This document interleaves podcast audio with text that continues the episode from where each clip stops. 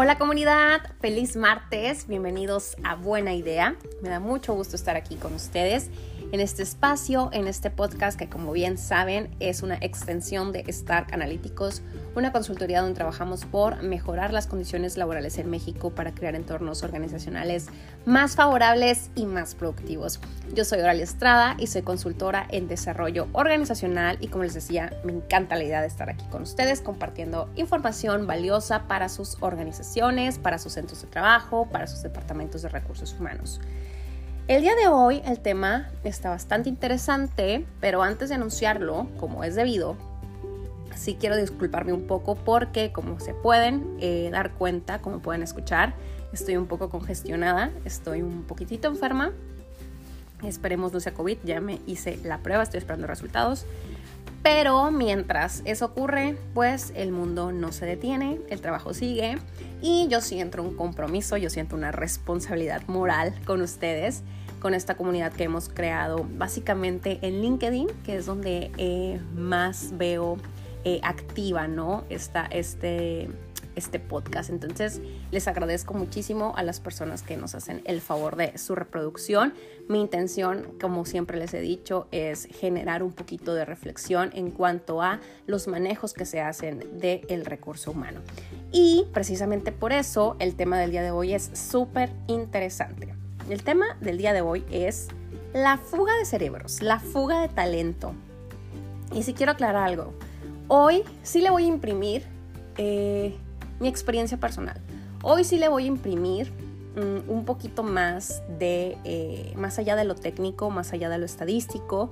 Sí le voy a imprimir incluso eh, comentarios y ejemplos de colegas o ex colegas que están pasando por una situación de este tipo ¿Por qué? Porque entre más compartamos situaciones reales, la reflexión es más genuina, ¿sí? Entonces esa es mi intención. Así que bueno, sin más preámbulo, vamos a iniciar. Y como les decía, vamos, ahora sí que vámonos por partes. ¿Qué es la fuga de cerebros? ¿Qué es la fuga de talentos? De inicio hay que entender que este concepto se refiere a la migración a países extranjeros de personas que están calificadas para ejercer en otro territorio. Entonces, eso es básicamente, esas personas, esos talentos que deciden irse a trabajar, a desarrollarse profesionalmente a otro país. Pero también es necesario que hablemos de la fuga de talento en general, ¿no? De la que se da de una organización a otra.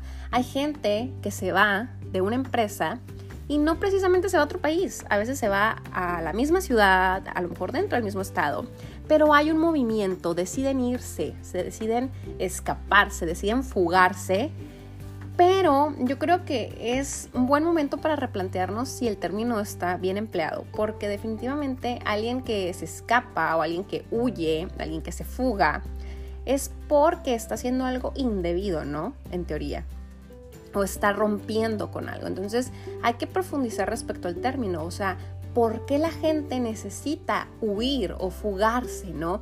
¿Qué hay de negativo, qué hay de malo en un lugar, en una organización que estamos empleando el término fuga, que estamos empleando el término huir, ¿no? Entonces, vamos a analizarlo detenidamente. Una vez que entendemos esto, eh, hay que eh, darle un poquito más de, sentido, ¿no? Porque estas personas, digo, sí, suelen marcharse en busca de nuevas oportunidades de trabajo y obviamente esto es con el objetivo de mejorar su calidad de vida. Por estas razones, la fuga de cerebro se presenta como una oportunidad para las instituciones de nutrirse de este personal, apoyarse en su búsqueda de oportunidades y ofrecerse como una alternativa dentro del panorama laboral. Ahora, naturalmente esto para las organizaciones que están eh, como ansiosas, deseosas de talento, eh, digamos, pues con mayor diversidad, pues esto les queda perfecto, ¿no? Y vamos a hablar de un Estados Unidos, vamos a hablar de eh, países, algunos países europeos, donde están ansiosos por contratar y sobre todo por valorar a ese talento, ¿no? Entonces, eso es básicamente Naturalmente hay estadísticas que nos hablan de esta situación eh, en general. Y es importante para que entremos en contexto y sepamos bien dónde estamos parados en cuanto por lo menos a México. Fíjense, la cifra más reciente habla que la fuga de cerebros en México es de 11.913.986 mexicanos que viven fuera del territorio nacional de los cuales un millón son 100 talentos altamente calificados y 85% de ellos se encuentran en Estados Unidos. Esto de acuerdo a cifras de la asociación Innovation Match MX. El fenómeno de la fuga de cerebros continúa por, por los diferentes factores que atraviesa nuestro país. Incluso esto ha llevado a funcionarios federales a exigir diseño de políticas que mitiguen este fenómeno, pues a pesar de la actual operación de programas de gobierno que han atendido el regreso de mexicanos y eventualmente estos buscan contener su salida del país. Este fenómeno se puede ver por los dos lados, uno positivo y otro negativo, naturalmente. Por el lado negativo es la salida de migrantes mexicanos altamente capacitados. ¿Y esto qué es? Es una pérdida para nuestro país, ya que eh, pues nos está generando o produciendo fuentes de empleo dentro de este territorio para este tipo de talento. Y por el lado positivo está el fenómeno que eh, pues es básicamente hay quien apuesta ¿no? al desarrollo del capital humano mexicano que no ve eh, su residencia en el extranjero, por ejemplo, con metas de mejoras en su estilo de vida, sino como una oportunidad de nuevas experiencias que va formando su trayectoria profesional continuamente. Entonces, este es el escenario actual. Ahora, discúlpenme, yo les decía, le voy a imprimir un poquito de mi experiencia personal y de la experiencia de algunos colegas que, dicho sea de paso, anticipé. Les dije, oigan, voy a compartir su caso en este episodio. ¿Qué pasa? No únicamente es gente que se va, eh, aunque así es como se maneja el término, es necesario, es imperativo, es de verdad una obligación que las organizaciones analicen su talento que valoren a esas estrellas que tienen dentro de su organización. ¿Por qué digo estrellas? Les voy a compartir un caso eh, en una empresa. Eh, es una, no es para nada pequeña esta empresa. Y en esta empresa tenían o tienen todavía, eh, aún no se les va, pero está en proceso de irse. Una persona sumamente capacitada una persona con un nivel de entrega, de compromiso, con un sentido de pertenencia increíble. Yo en muchos episodios he hablado sobre el sentido de pertenencia, cómo generarlo, cómo, fomentarlo, ¿no? Cómo promoverlo. Sin embargo, también les he dicho que hay personas, que hay, eh, talento eh, que por su propia personalidad no necesitan de la motivación de otros. Es, son personalidades, digamos así, activas, propositivas, alegres, sumamente activas. Y digo, es lo que básicamente todas las empresas quisieran. Pero esto sí es un tema de personalidad, ojo. Pero, ¿qué pasa? Te acostumbras tanto como organización a tener a esa persona tan entregada, tan comprometida, que lo ves como algo normal, ¿sí? Naturalmente es lo que tú esperas, sí, como empresa tú esperas y deseas tener ese tipo de gente en tu equipo, ¿no? Sin embargo, cuando este tipo de personalidad o de actitud no es valorada, eventualmente va a quebrarse, va a romperse. ¿Por qué? Una, porque las oportunidades a este tipo de personas siempre les van a llegar, de una y mil maneras. Entonces, mi invitación en este momento, antes de profundizar con las consecuencias, con las causas y demás de la fuga de talentos, es, ¿estás valorando a profundidad a esas estrellas de tu organización? Eso es una. La segunda, ¿las tienes identificadas? tienes identificadas esas personas que hacen brillar, que son las que hacen que tu organización se eh, mantenga con vida, ¿no? Que son las que representan una gran fortaleza para los servicios o para los productos que tú ofreces. Esa es una primera reflexión. ¿Los tienes identificados? ¿Y qué estás haciendo por ellos? Ojo, no para retenerlos, porque yo siempre les he dicho que la palabra retención suena como algo obligado, sino para fidelizarlos. ¿Para qué?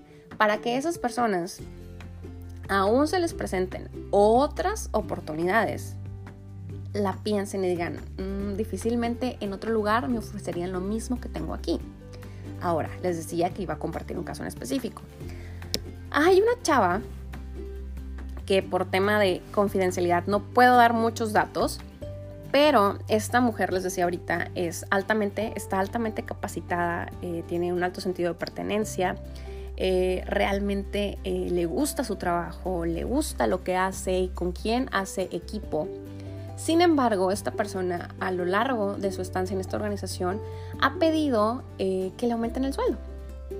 Que le aumenten el sueldo porque, pues naturalmente ya tiene una antigüedad prudente en la organización y han exigido de su tiempo más de lo que, eh, digamos, de lo que el contrato estipula, ¿no? Entonces ella ha trabajado muchísimas horas extras, ha sacrificado muchos compromisos eh, familiares y personales, entre otras cosas, por estar con la organización. Entonces, después de que ella solicita un aumento de sueldo, pues eh, le dan largas, le dicen que sí, pero no le dicen cuándo y al final no se concreta, ¿no? Entonces dice ella, bueno, está bien, no pasa nada. Y luego dice, bueno, si no me pueden apoyar aumentándome el sueldo, bueno, quiero que eh, me capaciten, ¿no? Quiero que me capaciten, entonces les comparte algunas, eh, algunos cursos, certificaciones en las que ella está interesada. ¿Y qué hace la organización? Le sigue dando largas. Entonces, eh, es una organización que no la está ah, valorando en el sentido ni económico, ni en el sentido de desarrollo personal, ni de crecimiento laboral dentro de la organización, porque eh, tampoco la quieren apoyar con alguna persona como asistente o como una persona que pueda hacer equipo con esta, ¿no? Eh, no puedo dar más detalles, desafortunadamente, de su posición, pero eh, ya se podrán imaginar. Entonces la situación es que ella me pregunta, ¿qué hago? Me están ofreciendo otro puesto en otra parte del, país, aquí en, México, pero pues no sé, ¿tú cómo ves?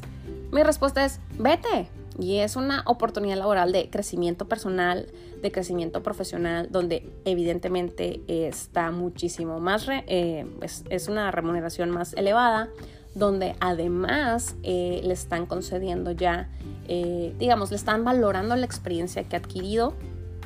Entonces están confiando en ella mucho antes de realmente ponerla a prueba. Entonces, esto es el pan de cada día para las organizaciones que no valoran a su talento. Les repito, ella es una mujer excepcional. En algún momento eh, pude dar prueba de ello. Y la verdad es que es increíble que las organizaciones, no sé si estén ciegas o decidan no ver, ¿no? La pregunta es, ¿qué pasa cuando ya se van, ¿no? O sea, cuando entonces esa persona decide ser valiente y dice, ya me voy, entonces sí la organización dice, eh, espérame tantito, ¿cómo, cómo, ¿qué te ofrecemos, ¿no? Para que te quedes. ¿Qué puedo hacer para que no te vayas? Entonces, ¿por qué tenemos que llegar a eso? porque tenemos que perder o estar a punto de perder al talento para entonces hacer este tipo de reflexión. Entonces yo creo que hay que reflexionarlo. ¿Cuáles son las causas? ¿Por qué ocurre esto? Fíjense, hay varias causas, vamos a hablar de las más importantes por acá. La primera se habla de la involución profesional, bastante extraño el término. Esto es cuando los trabajadores se sienten limitados dentro de su campo de trabajo se abre la posibilidad de que se genere fuga de cerebros por esta situación. Ahora, los empleados tienen perspectivas, objetivos personales. Si, eh, en una organización no encuentra las condiciones para lograrlos ni fomenta planes de carrera, lo más probable es que considere otra alternativa. Esto es bastante obvio. Aunque la marcha del empleado sea el hecho más concreto, esto impacta directamente a otros factores. Por ejemplo, la organización pierde competitividad, se ve afectado el clima laboral, se abre una vacante y por tanto seguramente también se eh, abran otros procesos, ¿no? Como la de búsqueda y selección en otras medidas que influyen en la dinámica de la empresa. Por eso es importante tener herramientas que permitan eh, la evaluación constante de esta situación. Ahora, ese es un punto. ¿Qué más puede ocasionar la fuga de talentos? Las ofertas inesperadas, ¿no? Entonces, imagínate que tú eh, no te sientes bien remunerada, no te sientes bien valorada y de pronto aparece una oferta, ¿no? Estas ofertas inesperadas, eh, inesperadas, perdón, y, que puede ser uno de los escenarios más imprevistos para los departamentos de recursos humanos. En este caso, la fuga de cerebro se produce porque el empleado le llega una mejor oferta que la que tiene actualmente. En ese escenario, la organización puede estudiar la otra oferta y contraofertar para llegar eh, o evitar ¿no? esta fuga. Pero ¿cuál es el punto de una contraoferta? ¿no? Lo que está en juego es una persona, es un talento, es un trabajo, no un producto. ¿Por qué llegar a eso? Otra de las causas de la fuga de talentos es la pérdida de la ilusión. La motivación laboral es clave para alcanzar los mejores resultados. Cuando se ve afectada el compromiso y el rendimiento del empleado, puede verse eh, afectado también. Esto puede ser debido a que la persona lleva demasiado tiempo desarrollando las mismas funciones, ya no se siente cómoda con sus tareas o el clima de trabajo, entre otros factores en los que también hay que tener en cuenta los personales, ¿no? Ojo, siempre va a haber factores en los que la empresa no pueda intervenir. Nos tenemos que enfocar en lo que sí tenemos que influir, en lo que sí podemos eh, manejar como organización. Entonces, para abordar y prevenir este tipo de fuga de, cerebros es conveniente contar con eh, programas que me puedan estar evaluando constantemente qué tan motivados, qué tan satisfechos están mis colaboradores. Ahora, una vez que yo puedo tener este tipo de información, pues puedo tomar decisiones y lo más importante, acciones para prevenir que la gente se vaya. ¿Y cómo lo voy a hacer? Motivándolos. Hay mucho material sobre motivación en este podcast. Si desean algo más, con gusto ya saben, lo pueden solicitar. Ahora, esa hablábamos de la pérdida de la ilusión como una de las causas. Pero ¿qué más puede eh, generarlo? La baja calidad directiva hay que reflexionar sobre esto. Aunque haya diversos factores que propician la pérdida de talento, la baja calidad directiva es uno de los más importantes. ¿Por qué? Porque tener malos jefes o responsables de áreas debilita las relaciones personales y naturalmente las laborales. Influye en el desempeño de los empleados y sobre todo en la productividad en el trabajo. Contar con jefes o directivos incapaces, ay, lo voy a decir pero está muy fuerte, o mediocres, o que no sepan establecer relaciones de trabajo interpersonales genera frustración y apatía en los empleados y es sobre la opción de que el empleado considere irse. Ahora, en este espacio de la calidad directiva es muy importante valorar las habilidades blandas, las famosas habilidades blandas y es súper importante ver qué puedo o cómo puedo yo fomentar estas habilidades blandas en mi equipo directivo si ellos las tienen, si no las tienen, si los capacito, cómo le hago para que mi equipo directivo, los jefes de área, de departamento, sean fuertes en estas, eh, en estas habilidades. Ahora, otra causa, el ambiente laboral. El ambiente laboral en este caso, los grupos de trabajo son un ecosistema totalmente, ¿no? Un ecosistema muy particular conformado por distintos caracteres, jerarquías, obligaciones, aspiraciones personales y profesionales que influyen en la dinámica de trabajo. Saber conservarlos en buen estado, procurar que cada persona se sienta cómoda y en la medida de lo posible importante y bien valorado es clave fundamental. Eso permite un ambiente laboral agradable, entre muchas otras cosas. En el caso opuesto, se genera malestar e incomodidad, algo que afecta directamente en el compromiso y desempeño de los empleados. ¿Qué más puede golpearme, afectarme para que la gente quiera, ¿no? Para que estos talentos quieran irse. Las motivaciones económicas. Esto es lo más cierto que hay. Claro que el salario emocional es importante, pero seamos honestos, seamos realistas. La gente trabaja por dinero.